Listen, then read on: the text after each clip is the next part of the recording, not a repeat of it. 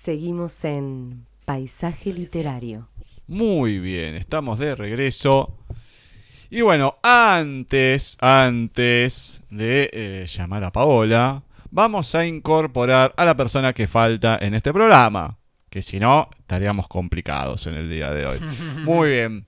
Bueno, señor García, Oh. póngase en comunicación con nuestra meremérita profesora Cecilia. Qué raro que haga eso el Skype. No, no, no solo nada, no solo nada. ¿Cómo que no? Fue tu imaginación. Muy bien. A ver, a ver, a ver, ahí. Hola, buenas tardes, noches, Ceci. Buenas tardes, noches. Bueno, buenas tardes, noches. Más noches que tardes. Buenas noches, noches. ¿Todo tranqui? Todo tranqui. Sí. Te vamos a mandar el de Suria y de Nor juntos para tener un poco de, de- de energía, porque está, Ay, ay, estás low todo battery. bien. Bueno, ya que bien. la tenemos eh, a Ceci, así que bueno, vamos a... Ahora sí, vamos a entrar en nuestra sección entrevistas y hoy vamos a estar eh, entrevistando a Paola Vicenzi, escritora y correctora argentina de Ediciones Russer. Vamos empezando. Muy bien. Que nos va a estar comentando acerca de su... Ah, Estás low battery. Perfecto. Sí. Bueno. Paola, a Ah, ver si, estás escuchando la radio, si la podés apagar, porque nos estamos escuchando a nosotros mismos. Ay, en nuestra sección entrevistas y hoy vamos a estar eh, entrevistando a Paola. Vicenzi. No le dan las manos para apagar la radio. Esperen que no soy muy canchera. No, no hay problema, tomate tu tiempo. que va a estar Lo que denota qué delay de importante que tenemos. Es eh. como viajar en el tiempo, si te descuidas, ¿no? Sí, ¿no? Un viaje en Hemos tiempo. logrado el viaje cuántico, pero de otra manera. Ahí está, ahí está, ahí está. Bueno, eh, bienvenido a Paisaje Literario, Paola. Muchas gracias, lo logré porque no soy muy canchera con estas Ah, cuestiones cibernéticas. No te preocupes que nosotros tampoco, eh, así que Ah. Pero que no se note tanto. Pero bueno, ya está, ya está. todo se Ahí- soluciona en la edición. Así que no te preocupes. Bueno, todo tranquilo Hola, por ahí. Paola, buenas noches. Hola Cecilia, ¿cómo estás? Muchas gracias a, los- a todos, a los tres, por haberme invitado, No por tenerme en cuenta para este programa. Muchas gracias. No, pero por favor, por favor. Gracias a, a Francisco, que gracias a él te conocimos, ¿no? Sí. Así que. Pero te, te conocimos, pero no empezaste a escribir recién ahora. Así que bueno, ahora, ahora vamos a empezar a desandar un poquito. Bueno, la pregunta, antes de darle paso a Ceci, que Ceci es la encargada en el día de hoy y en los dos días que siguen, por lo menos, en llevar a cabo todo. Es que yo un poco más de- me desligo, yo hago la presentación, me levanto y me voy a tomar algo. Eh, No, No, no, no, no, no. hay que quedar ahí escuchando todo. bueno, alguna vez tengo que estar como espectador. No, no, no, tengo, tengo varias cositas eh, que, la verdad, muy buenas. Pero bueno, lo importante, a ver, como para empezar, romper el hielo, un, touch simplemente. No es que vamos a, no es que vas a hablar en tercera persona, ni nada, ¿no? Como los locos. Pero, a ver, ¿qué nos podés contar de Paola Vicenzi en la voz de Paola Vicenzi? Bueno, qué pregunta fácil. Em, soy, soy una mujer que tiene 46 años, em, de vocación madre, me dediqué a la maternidad durante muchos años de mi vida, eh, full time. Eh, tengo de hecho trillizos que tienen ya 19 años eh, y siempre tuve inquietudes literarias. Escribo desde que tengo memoria y hace ya un par de años que decidí eh, tomármelo un poco más en serio, empezar a hacer algo con esto, eh, algo que fuera más allá de mí, porque bueno, somos muchos los que a veces escribimos y guardamos, escribimos y tiramos, escribimos y, y dejamos de lado eso que hacemos. Y empecé a formarme, a, a acercarme a talleres literarios, a prepararme, a tratar cada vez de escribir un poquito mejor, de, de, bueno, de despuntar es un estilo propio, de, escuchar mi, propia voz. Y, bueno, y, así empecé ya hace un tiempo largo. Eh, tengo escritas varias novelas. Eh, últimamente me estuve volcando mucho al cuento y, a la microficción también. Eh, pero bueno, tratando de, seguir por este camino, aprendiendo siempre mucho eh, y la verdad que muy contenta con, lo que llevo recorrido hasta ahora, muy, muy contenta. Soy alguien que no puede vivir sin escribir, si no, quizás lo haría, pero no puedo. Así que lo incorporé a mi vida con mucha alegría, me da mucha, mucha alegría escribir. Bien. ¿Hablé demasiado? no. No, está perfecto. Así que bueno, esa, esa es más o menos la idea. Bueno. Sí, sí, ¿estás ahí o te, no fuiste? La dejé sin palabras. No, Perdón, yo hablo mucho, él está no, visto. No, no, el que no traiciona. Parece que el señor García estuvo metiendo sus garfios. Ve, veo que no me, no me viste que no, mm, no me puedo ir, ¿eh? tendría que estar acá. Sí. Mm, bueno, no. importa. Vamos a, continuar. Bueno, a ver. Decís que escribís desde siempre. Bueno, genial. Pero. siempre, me gustaría saber, si, si te acordás, que me imagino que sí, tu, tu comienzo con la, con, la literatura, ¿no?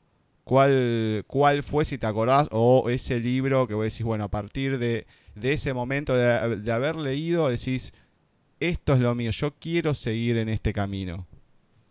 Eh, la verdad que fui siempre muy lectora, desde muy chica, siempre leí. Em, hay libros que sí que siento que me marcaron. Uno de ellos fue Ensayo sobre la ceguera de Saramago, que es un libro que me rompió la cabeza. Em, y la verdad que fue como un proceso eh, propio, muy mío, el, empezar a darme cuenta de que tenía que hacer algo más con esto. Quizá el, punto de inflexión fue el nacimiento de mis hijos. Em, en ese momento, bueno, de hecho la novela de la que vamos a hablar hoy tiene que ver también con el tema de la infertilidad. Después de haber atravesado la infertilidad, de haber buscado mucho en embarazo, eh, cuando ese embarazo llega son nada menos que trillizos, yo lo recibo con mucha felicidad, pero es un, eh, un terremoto emocional, un tsunami. O sea, mm. em, ustedes piensen que siempre decimos, quizás es un lugar común, pero no es menos cierto por eso, que un hijo nos cambia la vida. Si un hijo nos cambia la vida tres de golpe es, wow, muy fuerte. Y, digamos, esas emociones que provocó en mí la llegada de los chicos y, empezar a desandar su crianza, eh, me movieron a escribir, eh, quizá más que nunca. Mm. Y, bueno, y al cabo de los poquitos años, entre todo entre los pañales, las mamaderas, el jardín y demás, todo por tres, eh, empecé a darle forma a los textos y a decir, bueno, a ver si publicamos y si seguimos aprendiendo. Y, después me fui metiendo en otros formatos, en otras, en otras historias. Es como que uno empieza, por lo menos mi proceso fue así, a escribir mucho desde uno es como algo que va, este, luego uno ampliando ese radio, ¿no? Eh, mm. pero empieza por uno, por sus emociones, por, por, las historias que, lo atraviesan de manera directa y bueno, y después va como corriendo un poquito el foco, ¿no? A mí mm. me pasó así, creo que la, que, la maternidad fue un hecho que en mi vida eh, me despertó una vocación que, tenía quizá dormida, latente, mm. esperando, ¿no? Mira, qué Incorporamos a Ceci. Vamos a recuperar a Ceci otra vez y ya seguimos. Muy loco Porque todo. cuando pensamos que todo puede salir bien, ¿Eh? todos los extremos. Pero viste, eh, Ceci venía con problemas desde sur, de norte. Hola Ceci. Sí. Sí, sí. Ahí está, ahí tenemos. Ah, Acá estoy. Ceci, por favor te pido, me quiero ir a tomar algo, quiero, no sé, irme a dar una vuelta, por favor te pido. Hoy la tecnología no está conmigo. No, es, una semana complicada. Yo te digo que fue de, miércoles a miércoles. Bueno, todo, todo tuyo. Mío, qué suerte. Bueno, eh, Pau, em, mi pregunta que quedó a lo mejor medio en suspenso era, eh, ¿dónde te sentís más cómoda? si escribiendo eh, los microrelatos, eh, la novela, los cuentos. Eh, la verdad que me siento cómoda en todos lados. es como que to- todo me gusta.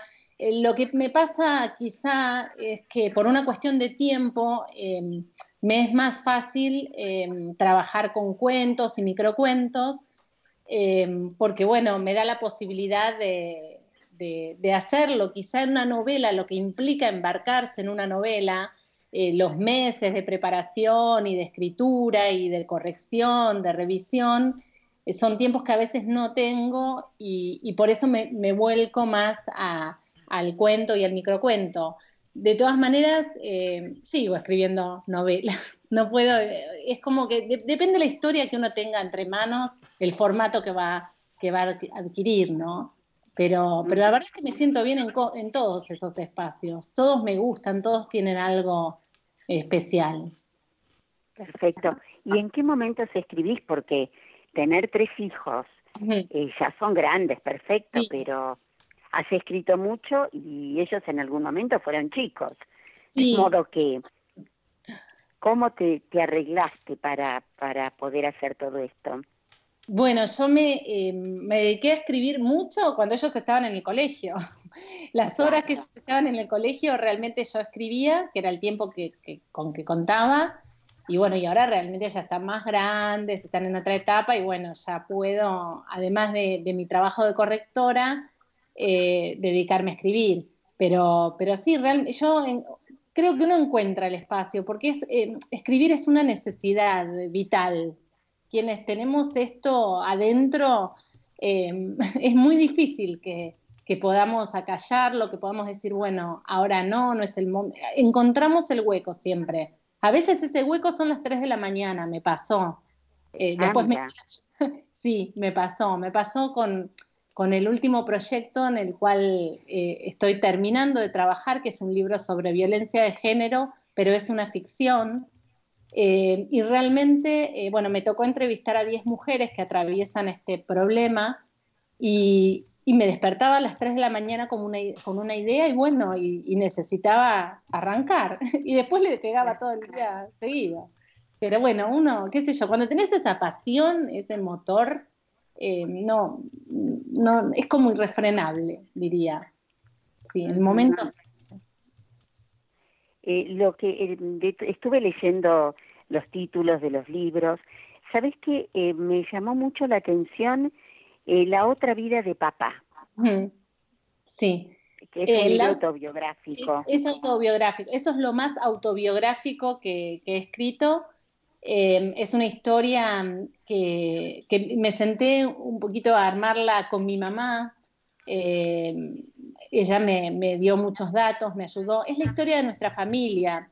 Eh, yo tuve un, eh, digamos, una familia de origen muy particular. Mi papá mantuvo una doble vida durante, durante toda eh, su, su existencia. O sea, él estaba casado con una señora, tenía un hijo y la conoció a mi mamá. Comenzaron una relación, mi mamá sabiendo desde el minuto cero cuál era la situación. Eh, bueno, ella la aceptó y, y mi papá, bueno, eh, tuvo dos hijos con, con mi mamá eh, y siempre vivió con su familia, sin que su familia se enterara. Esa es la otra vida de papá. Es, es un poco esta historia de cómo uno cuando empieza a hacerse grande, empieza a tratar de encajar las piezas de un rompecabezas raro, como me tocó a mí, pero bueno, Claro. a tratar de, de, de comprender, de comprender y también de perdonar, porque, porque digamos, este, es todo un caminito que hay que hacer cuando uno tuvo realmente una infancia difícil por esto, porque, porque no es fácil ser la segunda familia, la familia no oficial de, de un hombre. ¿no? No, no ser eh, esa familia que le elige para compartir una Navidad, unas vacaciones o, o la vida de todos los días. Mi papá nunca durmió en mi casa.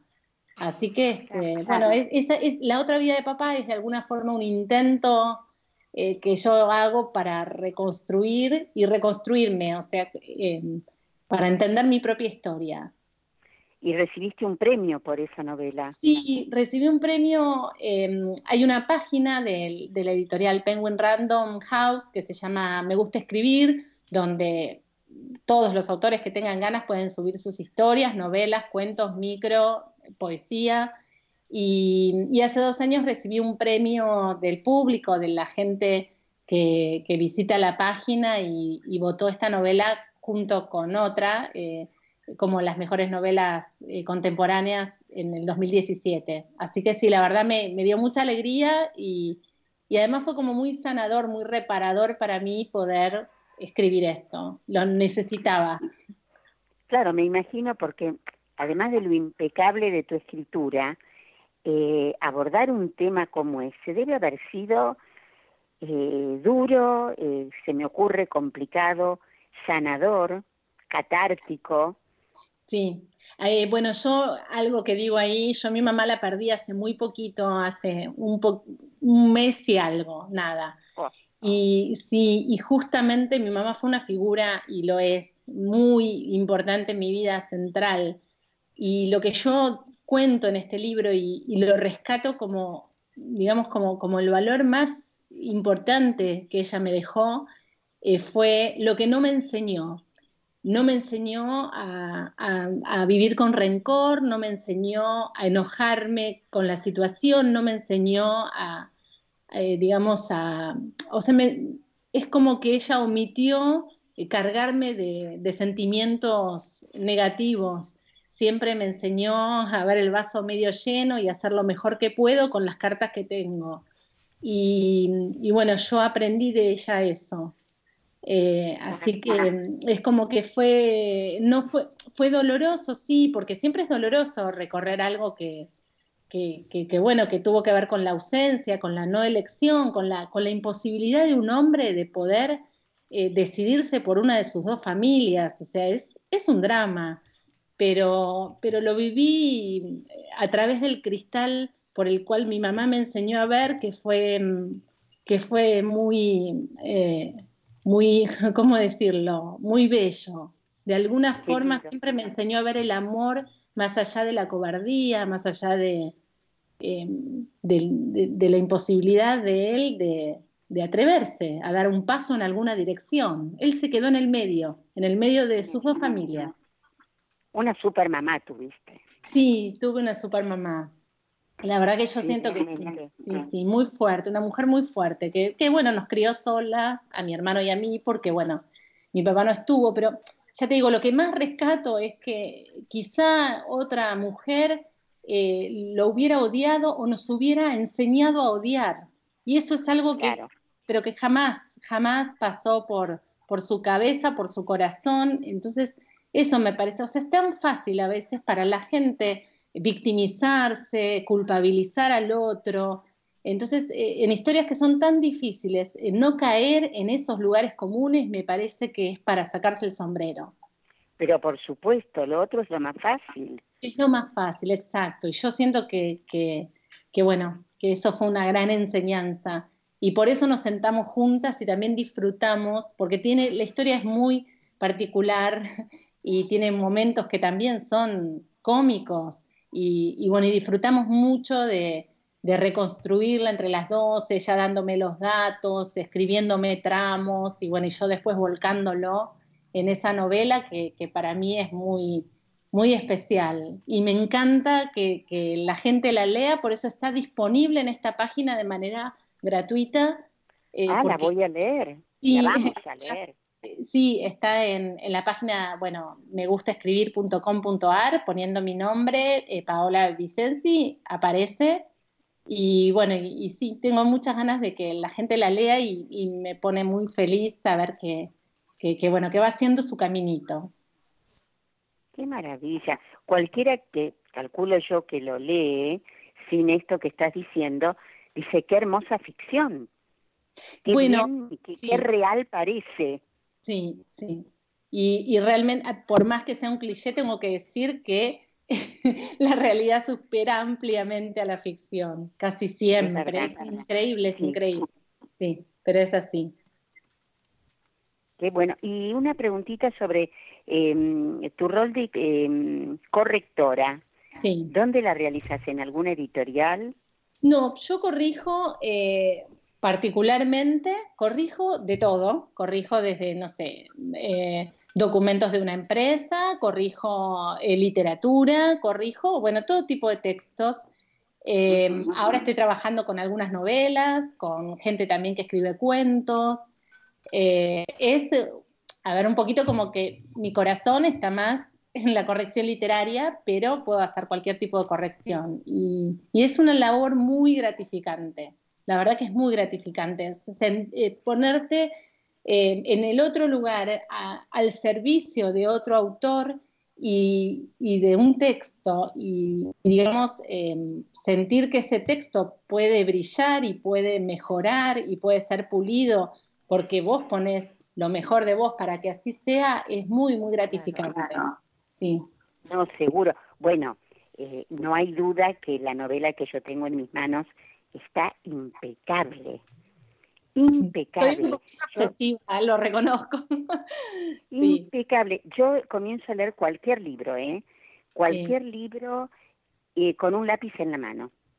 Es, eh, bueno, como docente eh, ya me quedó este el tema de la corrección. Y, Claro. bu- y en muchas editoriales, el otro día lo comentaba especialmente en las españolas, Sí. están saliendo con unos horrores de ortografía. Sí.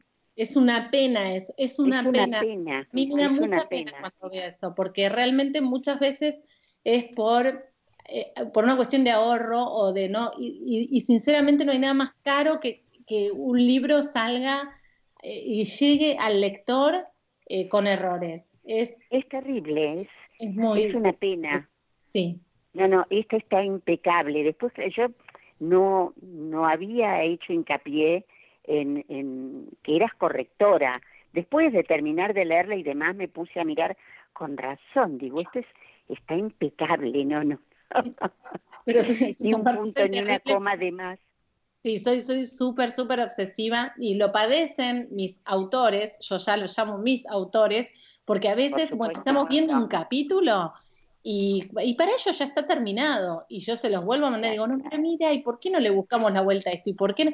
Y en eso me ayuda mucho, mucho el ser correctora y además escritora, porque es como que puedo no. eh, verlo desde, desde distintos lugares, ¿no? Y está bueno. Claro que sí.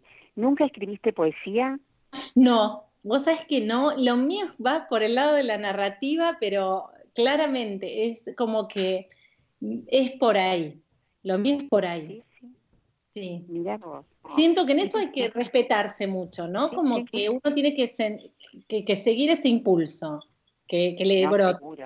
Y yo lo, yo lo siento por el lado de la narrativa. A mí me, me persiguen las historias, los personajes, eh, no sé, me pasan cosas muy locas. A veces yo lo cuento y realmente parece que me falta un tornillo porque digo, bueno, eh, no sé, eh, la historia fue por acá, los personajes, la, y, y realmente me pasa. Es Me cierto, los, perso- los personajes te llevan.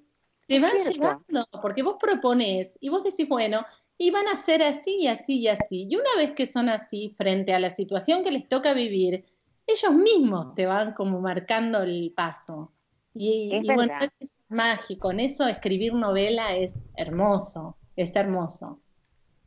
Requiere un tiempo que a veces uno no tiene, pero, Claro, pero claro. realmente, yo escribí muchas novelas igual, tengo unas cuantas ahí para todavía darle alguna, alguna revisión final y, y para salir al ruedo, pero me gusta mu- mucho la novela. Me Sí, gusta mucho dicen- la novela. Sí, acá en la, con- en, en la solapa del libro dice, lleva escritas varias novelas aún inéditas. Sí, sí, Bueno. sí, unas cuantas. Eh, Francisco se tendrá que poner sí. ahí a pedírtelas. Sí, sí, sí, van a ir saliendo de a poquito. Eh, En la medida también, como sinceramente te digo, soy tan obsesiva y tan detallista, sé que, que, bueno, a veces me cuesta un poquito largarlas porque quiero asegurarme de que, a ver, a mí la corrección, sinceramente, me parece que es una cuestión de respeto al lector. Yo Por tengo, eh, yo siento la obligación de eh, entregarle al lector lo mejor que pueda hacer. Por supuesto que soy un ser humano y me puedo equivocar, pero pongo mi mejor esfuerzo para que reciba el mejor resultado posible. Me, realmente creo que es una cuestión de respeto, ni más ni menos. Sí. Seguro. Bueno, Gus o Diego, los dejo un ratito, si no yo sigo, ¿eh? Dale, dale, dale. Yo estoy acá esperando en la gatera. Que no se entienda mal lo que estoy diciendo, ¿no? Por favor. Bueno, ya no, no me estemos ahí de, lleno en recién. Por favor, señor García. No me tos al aire. Perdón, perdón. Pero tenga la delicadeza de alejarse. Qué falta de respeto. Bueno, empiezo con la novela y me tose. Bueno, vamos a empezar con, con eh, recién ahora. Y quiero remarcar una de, las tantas frases porque en esta novela vamos a encontrar un, tema central de fondo que es eh, duro, que ahora no, nos vas a contar, pero como yo le he comentado a Ceci, hay como varias bocanadas de, aire que tenemos ahí, que eh, de lo que es la, ironía, no, no, no, no, no llega el sarcasmo más que no llega a lo grotesco, sino el sarcasmo. Y una de ellas, que quiero remarcar, que eh, creo que grafica bastante lo que puede llegar a ser la novela, está dentro de todo el principio. De cualquier, de cualquier forma, su hermana Cecilia le había dicho que no se hiciera la idea de embarazarse enseguida. Y algo del tema debía saber. Tenía cuatro hijos. tiene tenés cositas así que es la novela es muy argenta, muy argenta en el lenguaje. Pero el tema de fondo, que es lo importante, te hace, bueno, o sea, estar en eh, atento a la novela. Yo me la leí enseguida. Es una lectura muy ágil, em, rápida, interesante. Y, esto lo, que remarco, este tipo de... que son dos líneas simplemente, de cositas que vas tirando ahí, de sarcasmos, de ironía, que te hacen la novela mucho más llevadera a mí me ha hecho reír en este tipo de momentos y otras situaciones cuando aparece la madre, la familia y demás, que a mí me ha pasado en varias relaciones. ¿Y para cuándo? Y qué sé yo, que hacen algo que es, es, todo un conjunto de cosas que hacen la novela que sea única, más allá de lo que iba, de lo, que estaba destacando Ceci de del mm, que no tiene ni un solo error, no tiene nada, impecable. Entonces es todo agrupa en la novela que sea algo único. Comentame ahora sobre ella. Bueno, eh, esto que vos me decís, que es como, como poner un toque de, ironía, un sarcasmo, algo de humor, ¿por qué no? Eh, para mí tiene que ver em, en realidad con lo que es la vida también, porque cuando nosotros atravesamos situaciones eh, difíciles, incluso trágicas, precisamos eh, esa, esa, bocanada de aire y esa, eh, digamos, esa, ese toque de, no sé, de frescura que nos saque, que nos corra un poquito el eje de eso tan difícil que nos, que nos está pasando.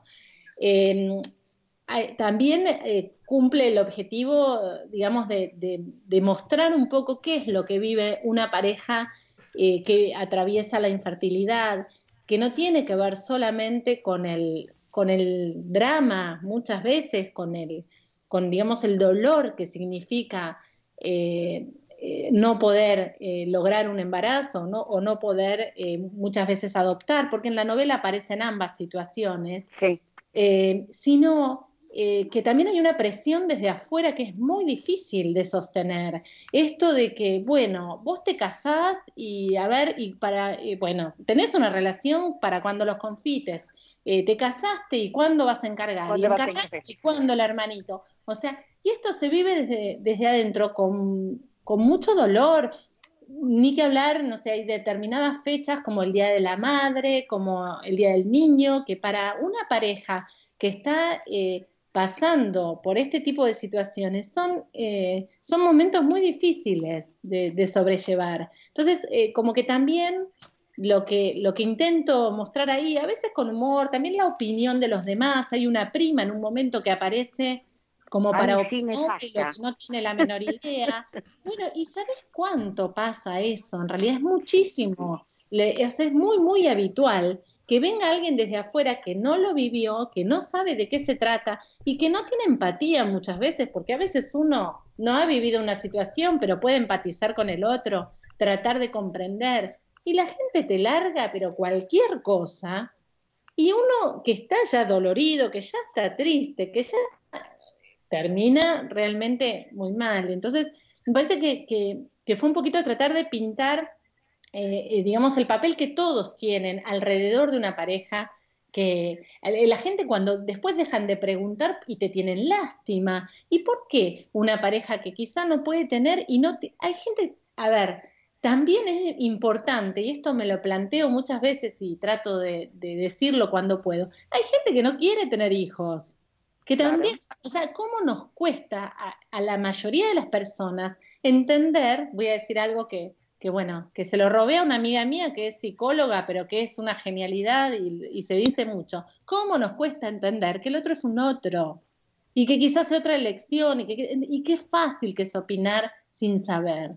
Entonces, un poco todo eso también eh, quise que apareciera en la novela, que no es solamente eh, la dificultad que uno puede tener con sus trompas o con sus espermatozoides, es, eh, el, digamos, la presión social, la presión familiar, todo lo que acompaña a ese dolor, digamos, original, como si ya no fuera suficiente, ¿no? Sí. Yo vos sabés que tenía este para cuándo marcado para leer este pedacito mañana, ¿te parece? El viernes, Sí, pero así breve, porque Sí. realmente, bueno, eh, Gus me lo había hecho notar, ahora lo tengo ya marcado, porque es breve, pero bueno, da una idea de, sin eh, explicar todo lo que pasa, son esos toques. claro. Eh, sí, y sí. otros, los- eh, perdón Gus, que me meta otro poquito, eh, es muy, es muy nuestro, creo que muy del porteño además, los dichos que pones. Eh, por ejemplo, no sé, en Buenos Aires lo que mata es la humedad, y ahí Sí. queda. O Sí. donde pone el ojo pone la bala.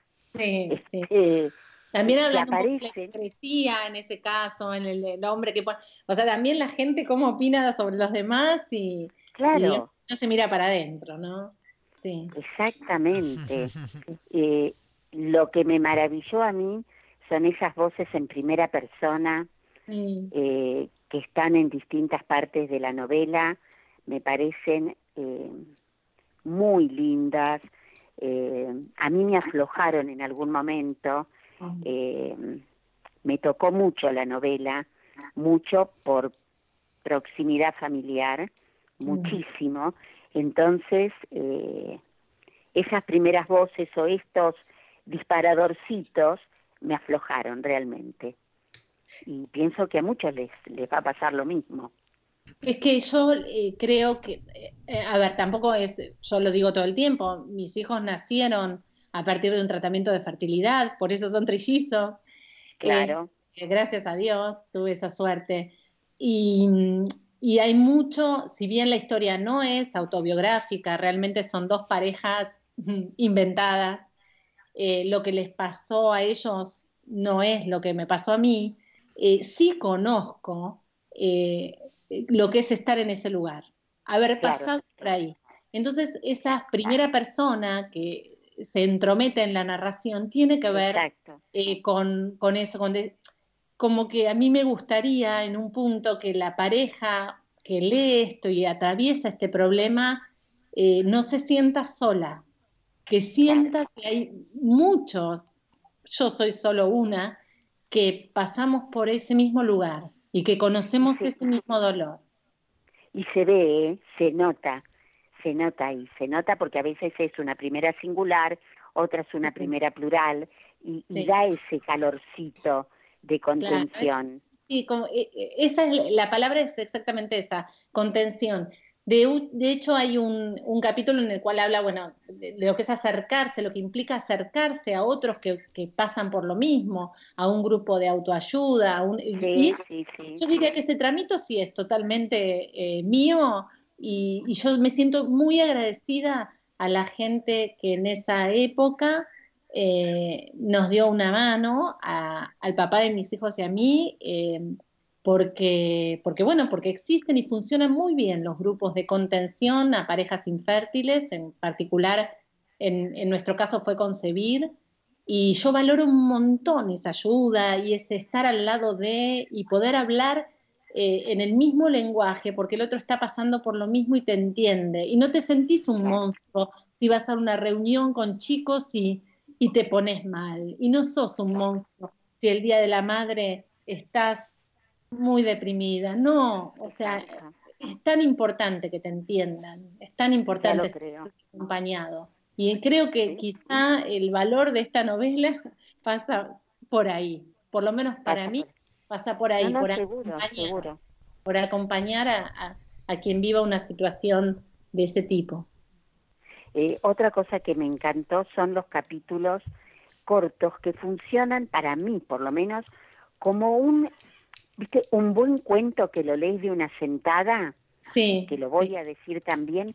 Esos son los capítulos de recién ahora, porque los podéis dejar de leer en la vida que llevamos todos agitados y volver a leer el capítulo siguiente al rato, a la noche, y seguís el hilo, y seguís el hilo. Y los títulos son, me encantaron. El que voy a mencionar el viernes, por ejemplo, que me pareció eh, maravilloso, es el oxímoron de esa maldita bendición. Está súper bien logrado para mí. Me encantó. Me encantó. Porque uno también se enoja, o sea, vos imagínate cómo te podés enojar cuando estás viviendo esto y no quedar. Claro.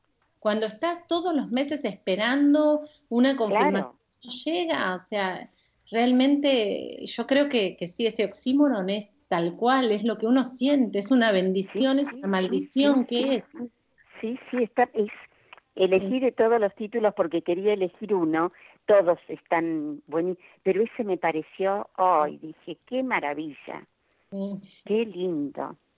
Chicos, los dejo, los dejo porque me voy, me voy mal. Sí, no, no, yo estoy, eh, acá se ríen porque yo estoy, que me acerco, voy a decir algo, parezco un, un pez que está boqueando. Voy a hablar y, y sí, uy, Dios mío, me hubiese ido en serio. Eh. Me callo, ya me callo hasta el final si querés. Dios mío. Paola, comentame sobre estas dos parejas que vamos a encontrar en el libro, en recién ahora, Eli y Eddie, que digamos que es, por lo menos a mi entender, la, la, trama principal, lo más duro que pasan, con entre culpas, vergüenzas, varias situaciones, y también la de Maru y Nacho. Sí, bueno, eh, la de eh, Elizabeth y Eduardo es, bueno, como estábamos charlando una pareja muy, em, donde todo viene muy bien parido, justamente, muy bien armado. Em, son, no sé, ella es empleada bancaria, muy minuciosa, muy prolijita, tenía al momento de casarse hasta la última servilleta comprada, eh, la fiesta, la luna de miel, todo perfecto. Eh, se compra en el departamentito, todo va bárbaro, demasiado bien, como casi nunca sucede en la vida, ¿no? Porque en realidad eh, em, lo que la vida nos muestra todo el tiempo es que cuanto más creemos controlar cada situación, siempre algo se nos, se nos, se nos va.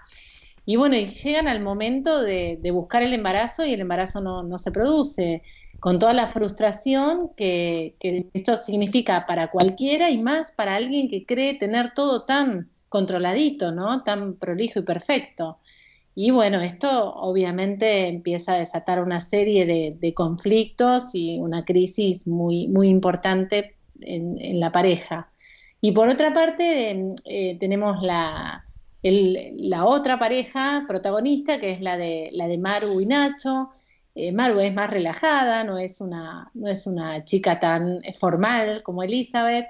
Em, y bueno, y tiene una convivencia muy linda con este hombre. Eh, de pronto lo que a ella le pasa es que em, empieza a correrle el, el, reloj biológico, como nos pasa a las mujeres, ¿no? Entonces empieza ese tic-tac, tic-tac, que, que, bueno, que si no quedo y que si no quedo y que ya no voy a poder tener y, y bueno, y, y esperar el tiempo prudencial que dicen los médicos para luego comenzar a hacer estudios cada vez más complejos y encontrarse con, con, realidades que son muy difíciles de, sobrellevar.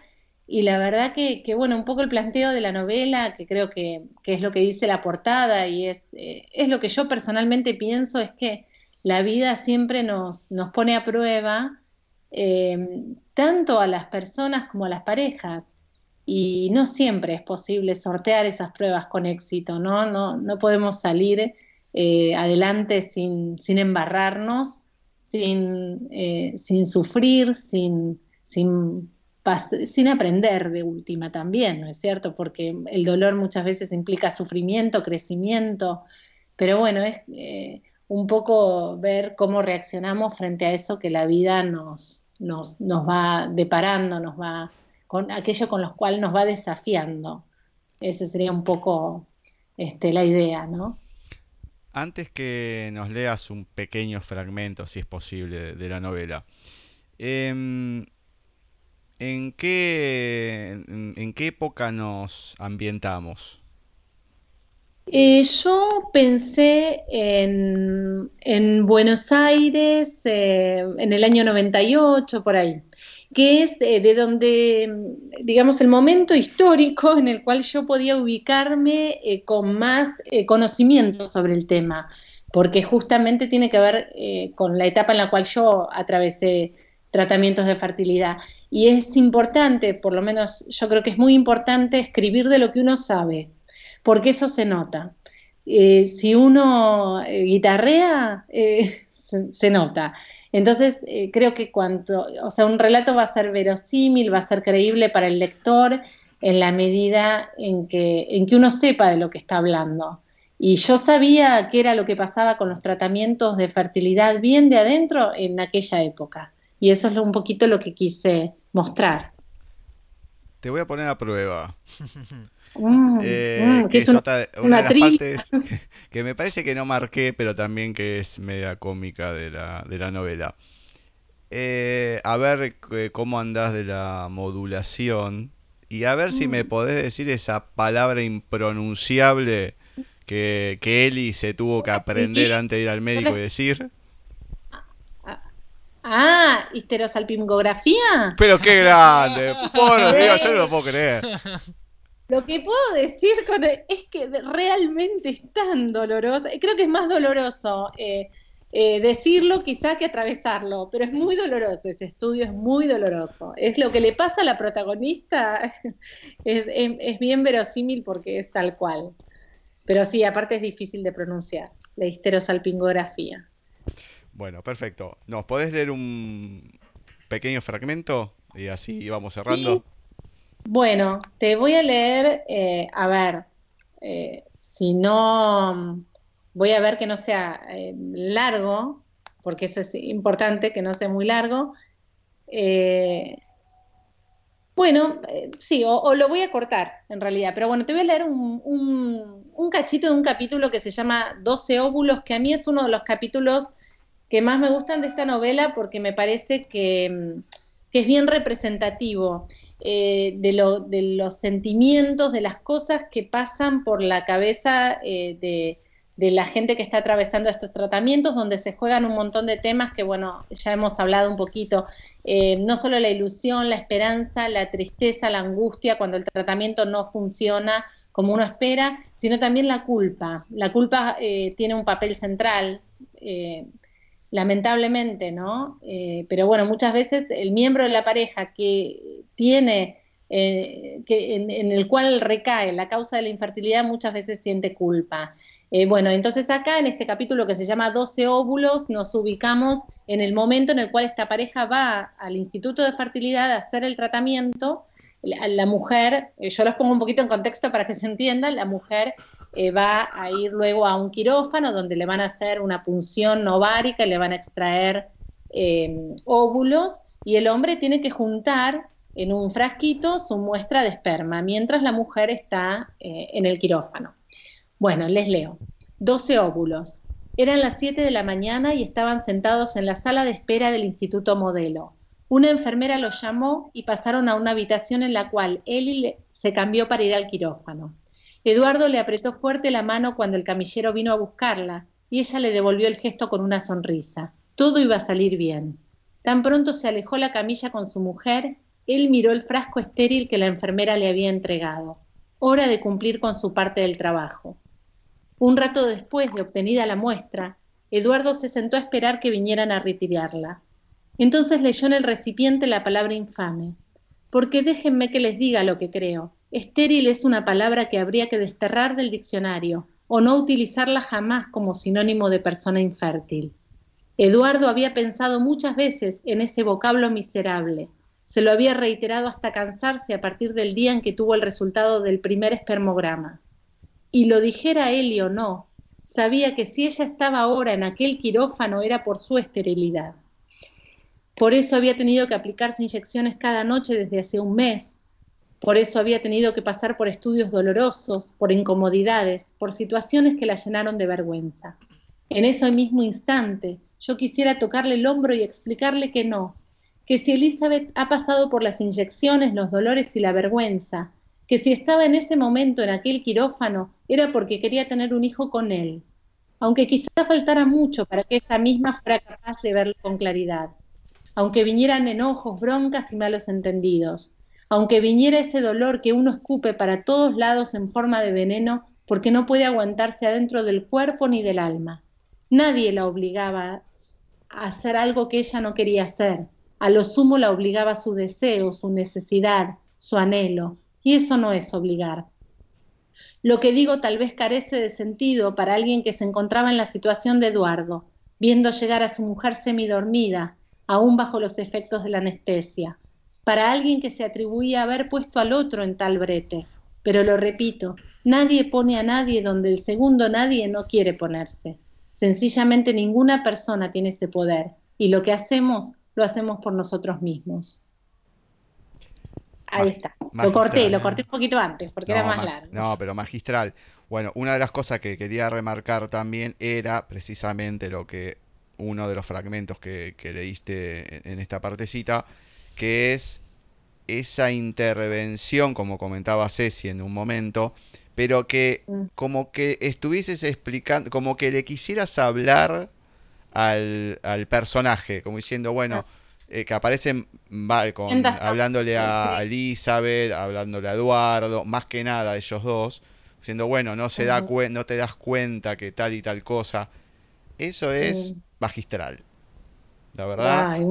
La verdad. A mí me, me, ya digo, me salió muy natural por, por haber atravesado esto y, y, uno de los personajes los quiere, los va queriendo. A través del tiempo que te lleva a escribir una novela, vos los vas queriendo. Y a mí me pasa muchas veces de ir, eh, a ver, les tiene que pasar algo malo y yo sé que viene, porque viene, porque ya, y me da una pena, ¿viste? Porque ya los quiero. Y ahí realmente yo quería decirle, no, pará, no es así, no te sientas mal, no es tu culpa, es algo que pasa.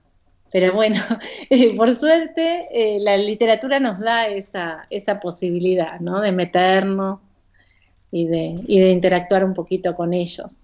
Remarco los mejores momentos, eh, que son un poco los, los, de... Los no, los no tan duros, digamos, ¿no?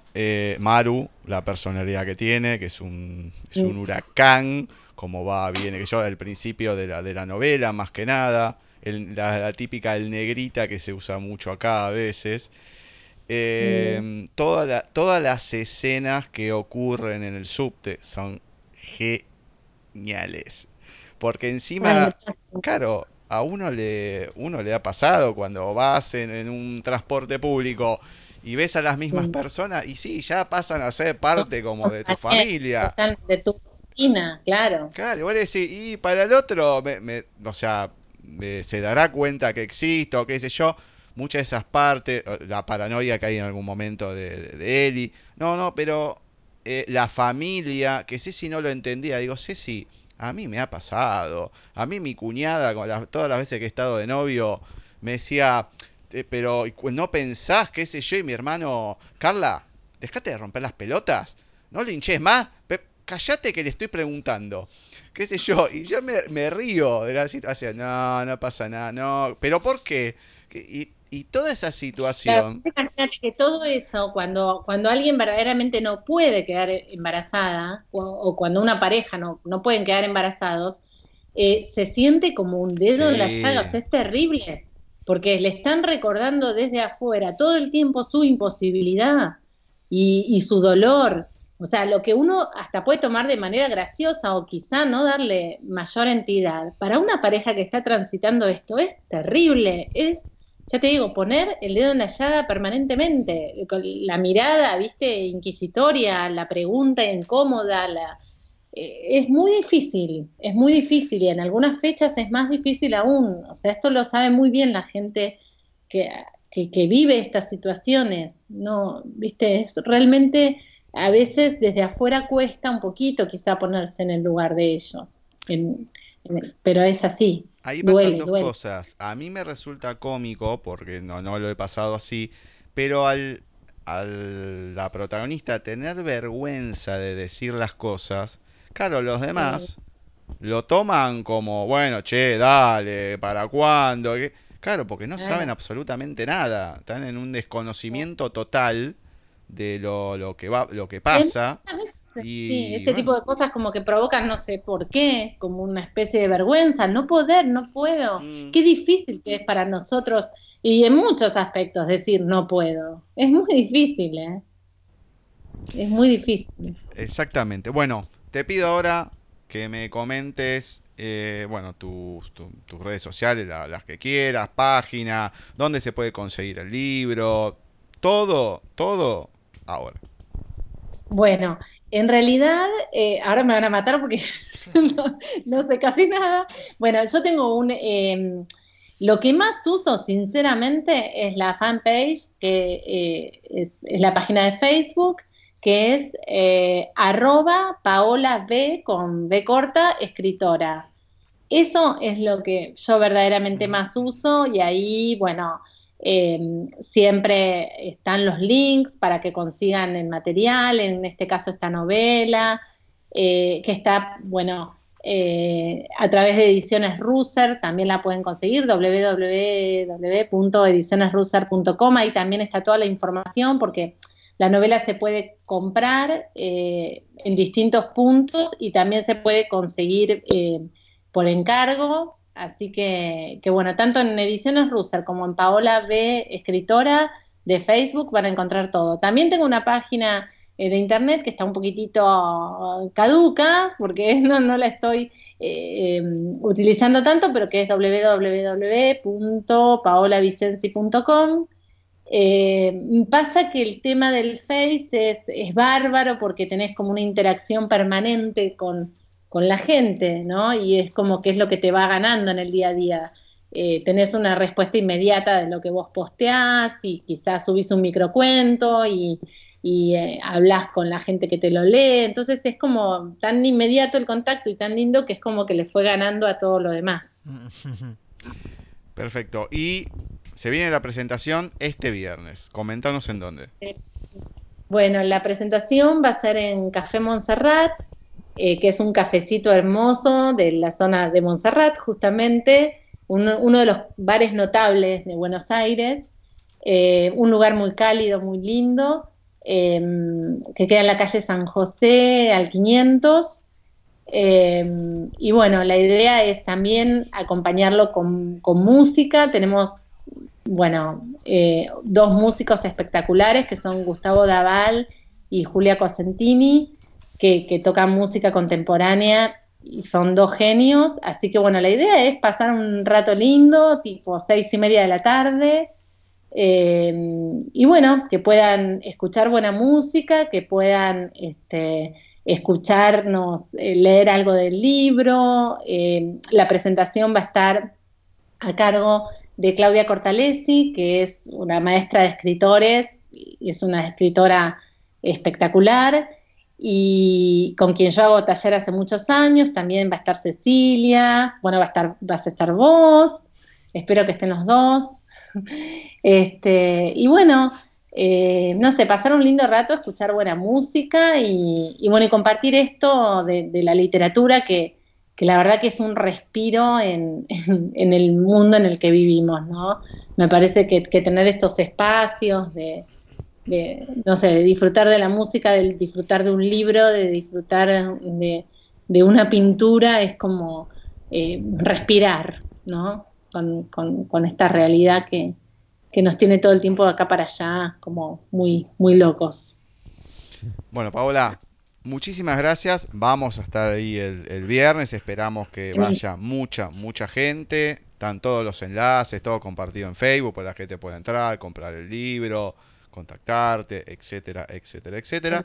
Y bueno, y esperamos que, vamos a ver si podemos filmar algo, después subirlo al Facebook. Bueno, esperamos que sea con toda la suerte, no solamente el, el, libro que ha sido editado, si bien lo tenés hace rato, pero bueno, recién se ha podido editar a través de Ediciones Russer, a través de la editora de nuestro amigo Francisco Rullán. Y bueno, y que sea con todos los éxitos. Bueno, muchísimas gracias, muchas gracias por, por el apoyo, por la entrevista, por, por eh, ayudarnos a, a difundir eh, a los que escribimos, que no, que no es fácil, que no es fácil este, tener un lugarcito y la verdad que, que ustedes nos dan un espacio buenísimo como para, para dar a conocer lo que hacemos, así que de verdad muchas, muchas gracias. Y bueno, nos vemos el viernes. Pero por supuesto, ahí estaremos. Bueno, un beso gigante, Paula. Un abrazo muy grande, muchas gracias. Buenas noches a todos. Buenas noches. Así ha pasado por nuestro programa, por la sección de entrevistas, Paola Vicenzi, escritora y correctora argentina con su libro recién ahora editado por Ediciones Russer. Bueno, nosotros hasta aquí hemos llegado, perdón por el corte, la demora y todo, pero bueno, eh, vamos a hacer rapidito, los vamos a dejar hasta el próximo programa donde estaremos en otra emisión de Paisaje Literario.